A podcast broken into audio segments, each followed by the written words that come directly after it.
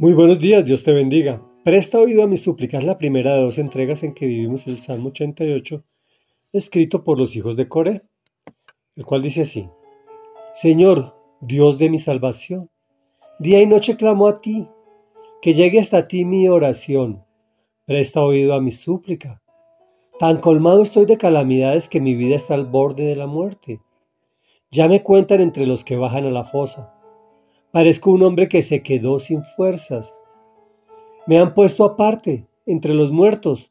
Parezco un cadáver que yace en el sepulcro, de esos que tú ya no recuerdas, porque fueron arrebatados de tu mano.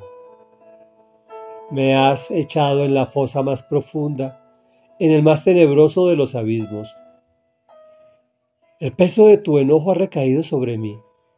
Me has abrumado con tus olas, me has quitado a todos mis amigos y ante ellos me has hecho aborrecible.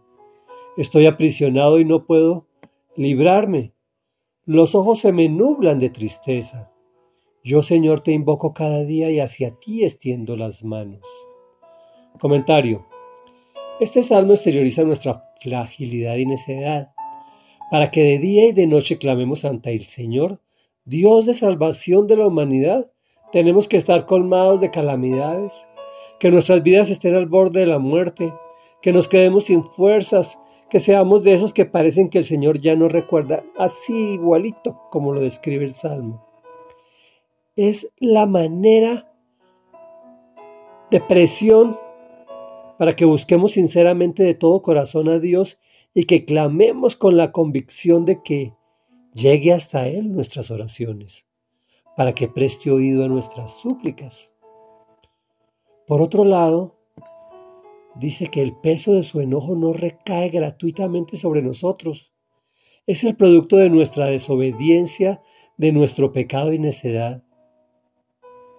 Me encanta la parte donde dice, me has quitado a todos mis amigos y ante ellos me has hecho aborrecible, pues me permite socializarte que está demostrado científicamente la necesidad que tenemos de los amigos para mantener una salud emocional e incluso salud física.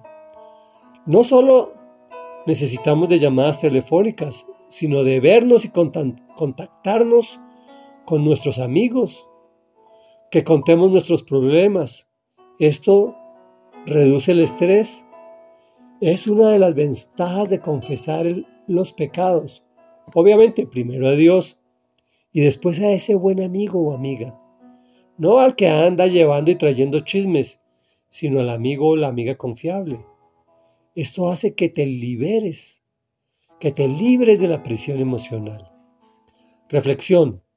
La recomendación de hoy es que invoques cada día al Señor y hacia Él extiendas las manos.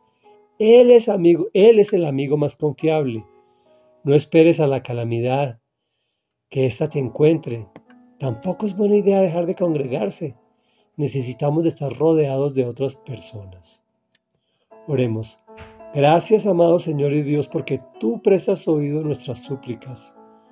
Tú, Dios de nuestra salvación, a ti clamamos día y noche, porque sabemos que hasta ti llega nuestra oración, porque tú prestas oído a nuestras súplicas, porque tú ves de primera mano nuestras calamidades, cuando estamos especialmente al borde de la muerte y cuando nos quedamos sin fuerzas que parecemos que estamos ya en el sepulcro. Tú, tú nos arrebatas de las manos del sepulcro porque eres bueno, porque eres grande, porque eres poderoso. Gracias Señor porque el peso de tu enojo no recae sobre nosotros con nuestros pecados, sino que por el contrario, nos perdonas cuando a ti acudimos, como hoy suplicando tu perdón. Gracias porque no nos quitas a nuestros amigos y nos los pusiste ahí como fuente de sanidad emocional y física. Hoy los bendecimos en el nombre poderoso de Jesús y extendemos nuestras manos y te invocamos en el nombre que es sobre todo nombre, en el nombre poderoso de Jesús con agradecimiento en nuestro corazón. Amén y amén.